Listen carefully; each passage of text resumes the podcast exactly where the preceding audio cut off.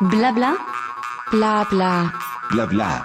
Blabla. Blabla. Blabla. Blabla. Blabla. Blabla. Blabla. Le podcast de Bike Café. Bonjour à tous et bienvenue sur Bike Café Blabla. C'est en fouinant sur Facebook et sur les conseils de Jean Pascal, alias sur les réseaux Pouf le cascadeur, que j'ai découvert le groupe Gravel It Yourself. En feuilletant les posts sur cette page qui approche les 8000 abonnés, on découvre des réalisations de folie. On y voit de nombreux cadres de VTT 26 pouces sauvés de la décharge pour être transformés en gravel par des bricoleurs enthousiastes. On est dans l'esprit récup, réusage, parfaitement dans l'air du temps. Je reçois aujourd'hui au micro de Bike Café Blabla Samuel Moret, qui avec ses copains de Toulon est à l'origine du projet. Samuel a 50 ans, il est infographiste et a tâté autrefois du VTT avant de se lancer dans la planche à roulettes longboard. Ce créatif se définit comme un fabricoleur, un terme qu'un ami lui a inventé pour illustrer sa personnalité particulièrement créative. J'ai roulé avec ce fabricoleur qui était accompagné de Jean Pascal et Patrick Moutot de Bricobike. Je peux vous dire que leur gravel fabricolé marche super bien. On avait fait 80 km ce jour-là, organisé par Mort Gravel, sur les pistes du Var, et leur vélo filait aussi bien que les gravels catalogues qui les entouraient. Écoutons Samuel qui nous parle du concept Gravelite. Ah, bonjour Samuel. Ouais, bonjour Pat, enchanté. bah écoute oui, moi aussi enchanté. Euh, on s'était croisé, euh, je crois, sur une épreuve de gravel dans les morts il y a déjà quelques temps, hein, ça. Oui, il y a deux ou trois ans, ouais, c'était la, l'année Covid. Hein, euh, il y avait une trêve l'été, on s'était retrouvé là-bas, ouais, effectivement. Voilà, c'est ça. Donc il faisait très chaud déjà à l'époque, mais un peu comme maintenant. Bah écoute, oui, je t'appelle parce que bah, très récemment j'ai découvert euh, Gravel It Yourself grâce à notre ami commun euh, Pouf le cascadeur, euh, le célèbre Jean Pascal, pas celui de la Star Academy, mais le nôtre.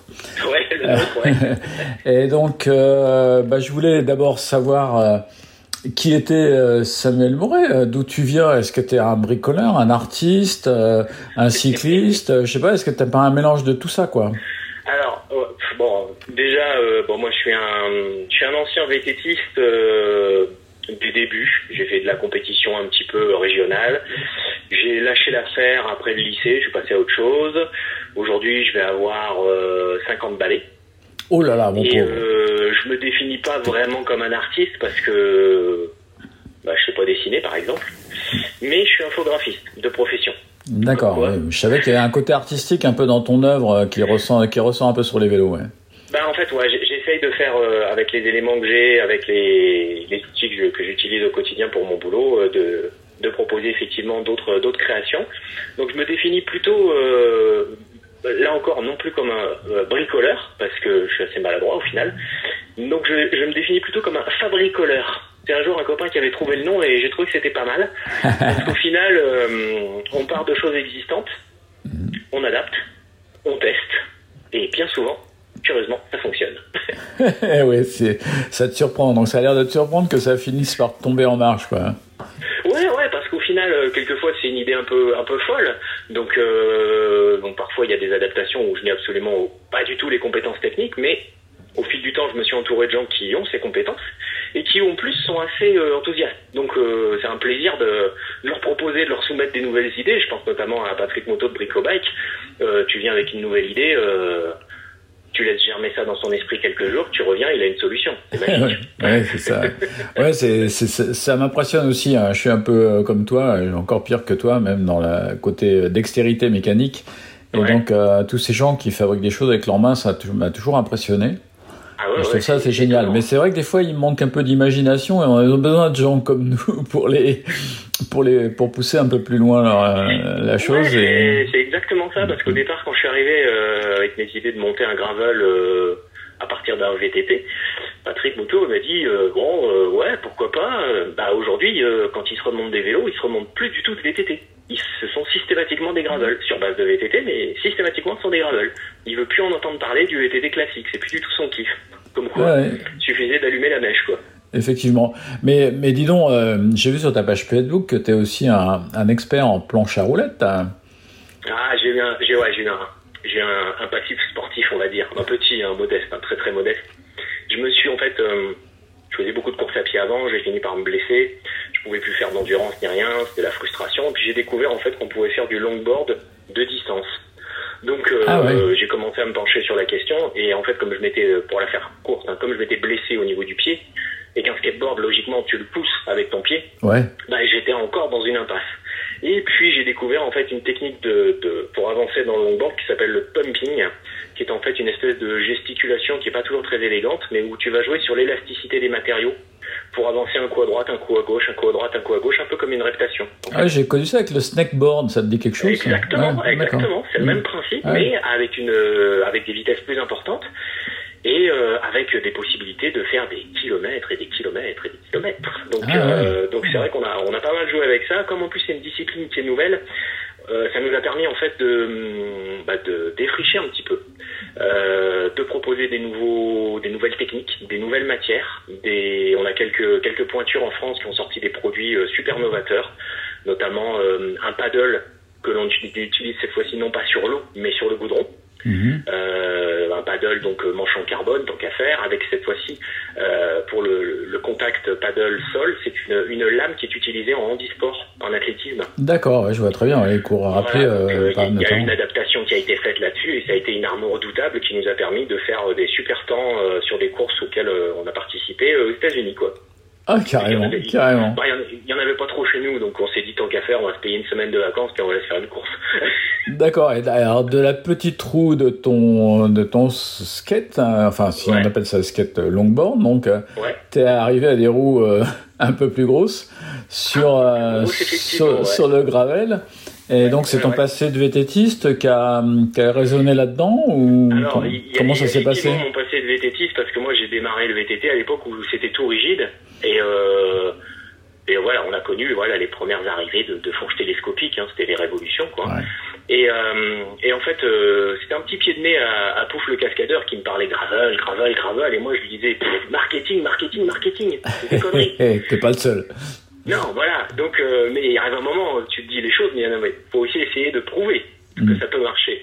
Donc, euh, j'ai commencé à lui soumettre l'idée de transformer un de mes VTT rigides vintage que j'avais, hein, un Tom Jumper, euh, de le transformer en gravel.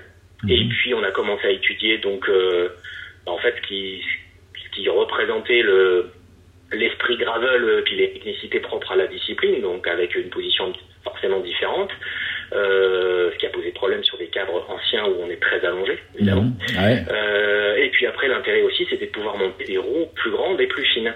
Mhm. Donc, jusqu'à quel point est-ce qu'on pouvait monter des roues plus grandes et plus fines sur un cadre de VTT? Ça, fallait défricher aussi. Ouais. Et puis après, c'est posé le problème du freinage, parce que comme moi j'ai des vieux bousins dans mes vélos, c'était tous des freinages patins. Ouais, ouais. Donc quand tu déplaces la zone de freinage ouais. De quelques Bah oui, quand tu mets des roues de, des roues de 700 euh, alors que c'était des 26 pouces, euh, ça- par exemple. Ça fait une grosse différence. Ouais. quoi. Et puis, euh, et puis de fil en aiguille, euh, en cherchant euh, hors frontières euh, sur les marchés asiatiques, on va dire, hein, pour ne pas citer, euh, euh, pour les, ne, pas les, ne pas les citer Ouais, nommément. ouais, mais, euh, on les a reconnus, on ouais. euh, les a reconnus. Voilà. Euh, on a trouvé donc euh, bah, des produits qui étaient euh, avec des, des fiches produits qui étaient traduits à l'arrache, mais bon, on s'est dit, ça ressemble à des rehausses de, de, de tasseaux de frein. Bah, on va tenter. Ouais. On verra bien. hein. Au pire, on a claqué 16 balles pour rien. On verra bien. Et puis au final, les produits sont arrivés, comme toujours avec eux, et, euh, et ça fonctionne. Ça fonctionne. Donc ça nous a permis en fait de, de, de monter des roues plus grandes euh, sur nos cadres VTT ouais. euh, et d'avoir surtout du freinage. D'accord, d'accord. Ouais, ça c'est quand même un peu essentiel. En plus, enfin, mon gravel, comme de toute façon, même sur route, il faut mieux avoir des freins et des freins Ah qui, ouais, et puis, qui freinent. Et puis, endurant quoi. Ouais, c'est ça. Et donc, euh, voilà, donc cette approche, elle s'est faite. tu peux me rappeler un peu la date de l'époque, enfin, en tout cas, dans laquelle Alors, ça. ça euh, bah, c'est simple, l'année du Covid, c'était quoi, il y a deux ans? Ouais, c'est ça, ouais. Bah, C'était ça. Je l'ai mis, euh, en fait, j'ai créé le groupe en 2020, janvier ouais. Que euh, moi qui suis euh, bon, je suis un peu old school. Hein. Euh, moi, avant, on avait des forums où on pouvait discuter technique, où on pouvait euh, créer des articles, les poster, puis les gens pouvaient après les lire tranquillement, intervenir. Enfin, il y avait toute une notion d'échange, quoi. Qui aujourd'hui avec les forums, ça n'existe plus. Donc, le plus simple, c'était de faire une page Facebook. Mhm. Où, bon, moi, je suis un- toujours un petit peu fr- frileux avec ça parce que en fait, j'appelle ça des brèves de comptoir Facebook. Ouais, ouais, c'est qu'il y a un mec qui va poser la question à 8h02. Tu rentres, tu viens prendre ton café, tu lui expliques. Tu Mm. te barres. Le mec se barre, il y en a un qui va venir à 8h12 qui va reposer la même question. Ouais, ouais, c'est ça. ouais. Voilà. Donc on a fini par trouver sur euh, le groupe Facebook qu'on avait la possibilité de, de créer des articles qui pouvaient rester là à demeure. euh, donc euh, donc l'idée c'était en fait de rassembler toutes les expériences qu'on avait tentées, et les trucs qui marchaient et les trucs qui marchaient pas, pour que s'il y avait, je sais pas moi, une vingtaine de clampins comme nous qui avaient envie de tester le, le truc, euh, bah, qui trouvent tout de suite l'information et qui perdent pas de temps Ouais. en fait. Ouais, ça c'est pas facile avec Facebook. C'est pour ça que moi je suis pas, pas très très, enfin très favorable à. à- En fait, il n'y a pas de moteur de recherche de mémoire en fait euh, dans, Facebook comme on peut, galère. On peut avoir dans les, dans les, sur les sites internet. dans cet esprit pour le longboard euh, où j'avais euh, imaginé des, une série de longboards modifiés pour être vraiment au- très très bas sur le, enfin très bas du sol. Et donc j'avais un- une petite expérience là-dessus. Je savais qu'on pouvait créer des liens, euh, bon, on pouvait faire des choses. Et puis surtout, ça permettait d'avoir une interaction avec euh, une, grande variété de personnes. Quoi. Ouais, c'est ça. Ouais, c'est c'est euh, la en mode direct quoi. C'est un peu, euh, ouais, ouais, c'est un peu conversation ça, quoi. Ça a démarré comme ça. Et puis au départ, je pensais qu'on allait être, bah, allez, une petite cinquantaine. Hein. Ah ouais. Et aujourd'hui, je crois qu'au dernier, euh, dernier coup d'œil, je crois qu'on est 7200 inscrits. Ouais, c'est ça. J'ai vu que ça a dépassé 7000. Ouais. Ouais, ouais, ouais. puis- Et donc c'est sur euh, c'est sur demande hein. C'est c'est- enfin les gens euh, peuvent pas intervenir comme ça, il faut que qu'ils qu'ils tapent à la porte et que vous ouais, ouais. euh, à rentrer quoi. Voilà, en fait, je me définis souvent comme un espèce de Pol Pot. C'est-à-dire que euh, je veux bien laisser rentrer les gens, mais il faut respecter les règles. Et parce que sinon, c'est un vrai bordel et on passe notre temps à administrer euh, des conneries, quoi. Ouais. Donc, euh, donc c'est vrai qu'on est un petit peu intransigeant euh, sur le groupe, c'est-à-dire que euh, les questions doivent être relatives euh, à la modification d'un VTT 26 pouces, patin au disque, euh, en gravel, ou d'un VTC. Généralement, c'est plus les anciens VTC patins que les gens modifient en gravel. Ouais. Pourquoi est-ce que les 27,5 et les 29 ne sont pas inclus dedans? Bah tout simplement parce que c'est trop facile et qu'on n'a pas besoin de faire un groupe pour demander des informations techniques et de l'aide. Parce que transformer un VTT 29 pouces en gravel, tu Ouais, mets un, ouais. un cintre gravel, les roues sont déjà en disque, Mm. tu mets des, pas- des, des, étriers euh, disques euh, à câble, et puis ça démarre quoi. Exact, exact. Ouais, oui, il y a, y a pas le il y a pas la même difficulté donc c'est presque. Donc c'est pour ça que euh, j'ai- j'ai j'ai été, euh, j'ai été déjà interpellé par pas mal de gars qui, Ouais. qui partaient un peu en courant hein, en disant bah non, euh, nous on n'aime pas ça quoi. Bah oui, mais ça permet au moins de garder, de, de centrer sur le sujet. Pareil, les cadres routes modifiés en gravel, c'est non. Nous on fait pas. Mm. On veut pas faire. Et donc dans, dans la vie de ce, dans la vie de ce site, donc tu joues le rôle d'administrateur, donc par rapport à ton rôle de Pol Pot, effectivement, euh, tu, tu filtres, etc. Mais euh, il y a aussi pas mal de réponses. J'ai vu que, enfin, au fil des questions, il y avait quand même beaucoup de gens qui intervenaient avec Ouais. du conseil. C'est ça, c'est ça la finalité finalement, c'est que les gens qui ont un projet, qui n'ont pas forcément, euh, qui ont peut-être de, de main gauche un peu comme moi et qui, qui savent pas trop bricoler, euh, bah, ils trouvent là euh, des gens qui vont les aider à, à réaliser leur projet. Absolument, absolument. Et, de- et- et on va avoir des gens qui, ont, qui, ont, qui- vont intervenir et qui ont fait des montages, euh, des trucs absolument euh, faramineux, euh, comme, euh, bah, comme bah, Patrick a déjà réalisé, ou, ou alors des gens qui ont fait des montages sur des décathlons, des Rock Rider 500, euh, des trucs qu'on trouve à 40 balles sur le bon coin, et qui en ont fait des gravels super sympas pour, euh, je parle pas pour faire de la compète, hein, ils n'ont pas fait non plus des road trips de, de 300 bornes, mais ils se sont fait plaisir à le monter, et au final, la machine est efficace. Donc c'est vrai qu'on a, on a vraiment un, un groupe de gens qui, qui est assez important et qui est, qui est dynamique et qui dispose de compétences quand même non négligeables. Et en plus, qui disent souvent, bah attends, j'ai déjà fait cette connerie-là, ne fais pas la même, je vais t'expliquer comment faire. Ouais, c'est ça, ça fait avancer tout le monde en fait. Ouais, c'est c'est la- Exactement. c'est carrément la bonne idée. Euh, dans, le, dans les échanges que tu as eus, est-ce que tu as, une réalisation qui t'a qui t'a vraiment marqué euh, d'un d'un type qui était un peu béotien puis qui a, qui a sorti quelque chose de, de remarquable? Alors, le, le- moi, je- j'inter- j'interviens, on va dire, d'ailleurs, je suis pas, je suis pas intime avec tous ceux qui, qui rentrent, hein, évidemment.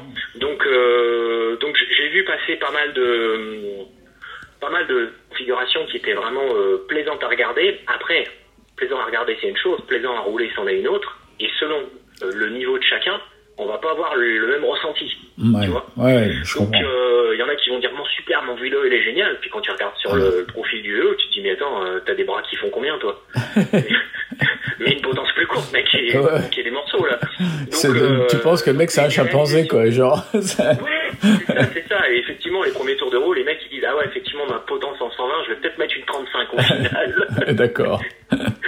donc euh, donc voilà. Non, dans les réalisations, moi qui m'ont vraiment euh, plu, bah, c'est surtout celle qu'on a vu passer au début, euh, celle de Brick Mobile sur son cadre GT, parce que j'ai assisté à la naissance de la bestiole. Hmm. Il était parti au final euh, sur un cadre GT en acier qui était euh, pas en haut de gamme hein, en plus, Euh, et il s'est dit je vais me faire la main là-dessus.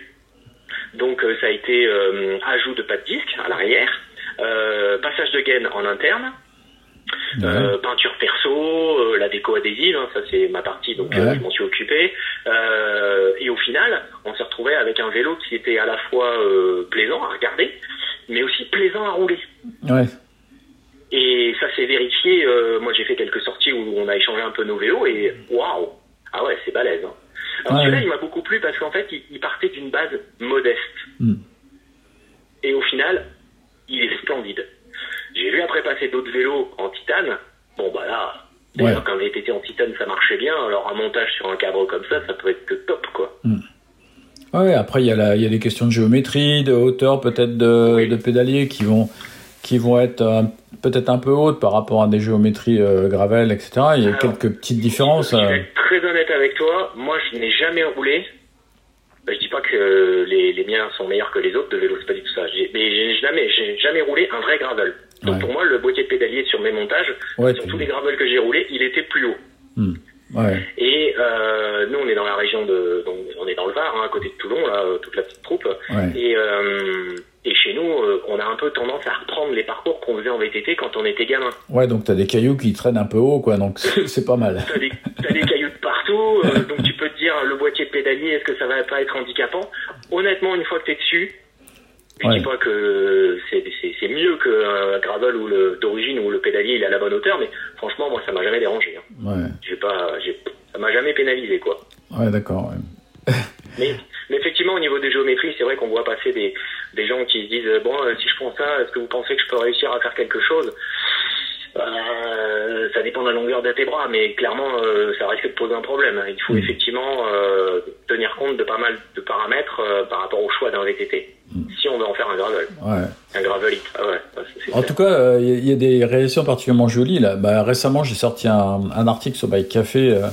Euh, non, Oui, euh, le gravel n'est pas n'est pas un vé- n'est pas un vélo de riche, avec Mhm. différentes solutions pour perm- permettre d'avoir accès à, à cette nouvelle euh, discipline qui peut paraître effectivement un petit peu coûteuse euh, dès lors qu'on s'adresse à des catalogues de produits. Aujourd'hui, euh, malheureusement, les vélos sont très très chers un peu partout, que ce soit route d'ailleurs, pareil, hein, VTT, n'en parlons pas. Exactement. Donc euh, j'ai puisé dans votre stock photo et j'ai utilisé la photo d'un d'un stump jumper euh, particulièrement particulièrement bien soigné et, et- et très très chouette et qui franchement alors toi tu arrives dans un groupe euh, de graveleux euh, qui ont acheté leur vélo chez SP, chez Cannondale, chez euh, tout ça, etc. Qui se retrouvent tous, tous à peu près avec le même vélo, s'ils sont de la même euh, génération, enfin de la même année, Ouais. des mêmes millésimes. Et puis t'as un mec qui arrive avec un vélo comme ça, bah Oui, voilà, bord. tous les regards vont se tourner vers ce vélo. Euh, pas- je dirais pas à deux balles parce que là c'est quand même il y a quand même de l'argent quand même pour faire ça.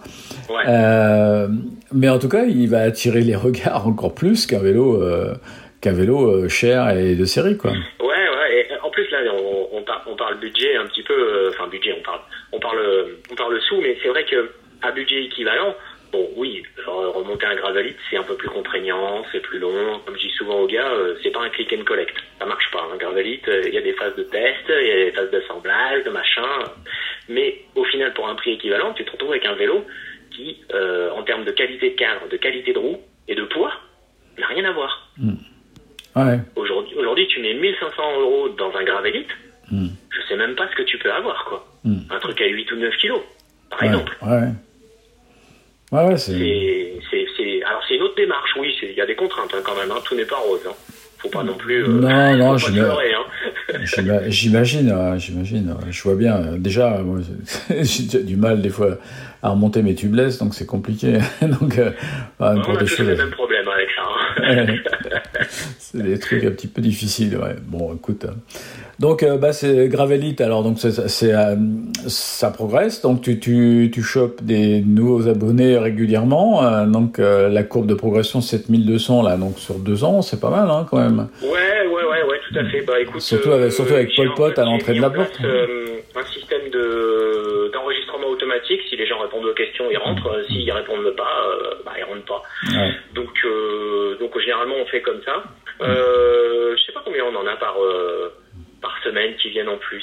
J'avoue que j'ai pas compté. Ça dépend des périodes. Par contre, ce que j'ai remarqué, c'est que là, euh, avec l'été, il y a énormément de projets qui ont abouti et euh, les, les gens viennent les présenter. Oui, et puis avec, Euh, avec l'émergence du voyage à vélo, là, enfin, parce que Ouais. le bikepacking vient finalement rejoindre un peu l'idée, parce que euh, c'est des vélos, à mon avis, c'est des bons mulets pour euh, mettre quelques sacoches dessus et puis partir euh, rouler sans forcément chercher la performance, mais en tout cas chercher l'endurance. Ça peut être vraiment de, de, de bonnes solutions pour ça, parce que bah, les, les cadres déjà sont robustes, a priori. Hein. Ouais. Ouais, Et que le, hic, ça peut être quand on charge, effectivement le freinage évidemment devient de plus en plus important parce que plus il y a de poids évidemment, plus on, on sollicite le freinage. il faut du mordant. Ouais, voilà, exactement.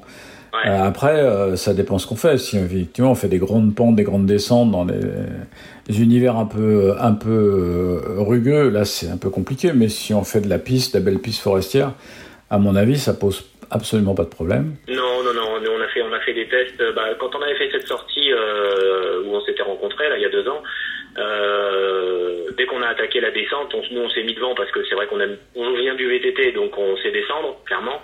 Et puis on a démarré sur des vélos sans suspension, donc on n'a pas peur d'être secoué. Ouais. Et au final, euh, bon, c'est tiré des bourres d'enfer hein, euh, avec tout le monde euh, pour se retrouver à la fin en bas, tous les trois, quoi, en gros. Mais moi, par exemple, j'étais encore en cantilever. Ouais, ouais, ouais. Je suis quand même arrivé en bas en un seul morceau. Hein. Ouais, euh, écoute, Donc, euh, euh, ouais. non, non, c'est vrai que ce sont, sont des machines qui sont assez polyvalentes. C'est ça l'intérêt, c'est la polyvalence. Mm. C'est ça le, le gros intérêt. Bah, à, à quand, à quand alors une sortie gra Et Gravelite on en a déjà parlé. On en a Parce déjà que parlé. euh, là, du coup, ça serait vachement marrant. De...